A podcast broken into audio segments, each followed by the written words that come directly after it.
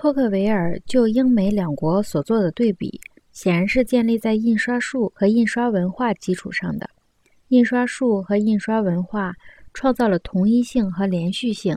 他说，英国拒绝了这一原则，坚守了动态的或口头的习惯法传统，因此而产生了英国文化的非连续性和不可预测性。印刷文化的语法无助于解读口头的。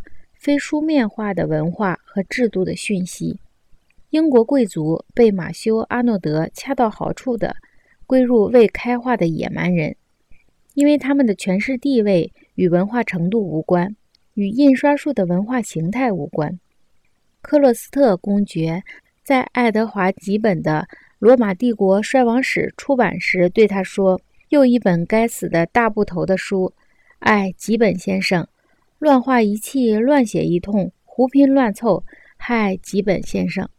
托克维尔是精通文墨的贵族，他可以对印刷品的价值和假设抱一种超脱的态度。这便是为何只有他才懂得印刷术的语法。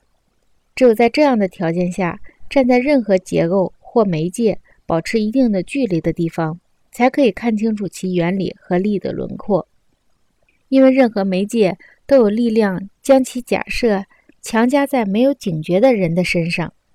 预见和控制媒介的力量，主要在于避免潜在的自恋昏迷状态。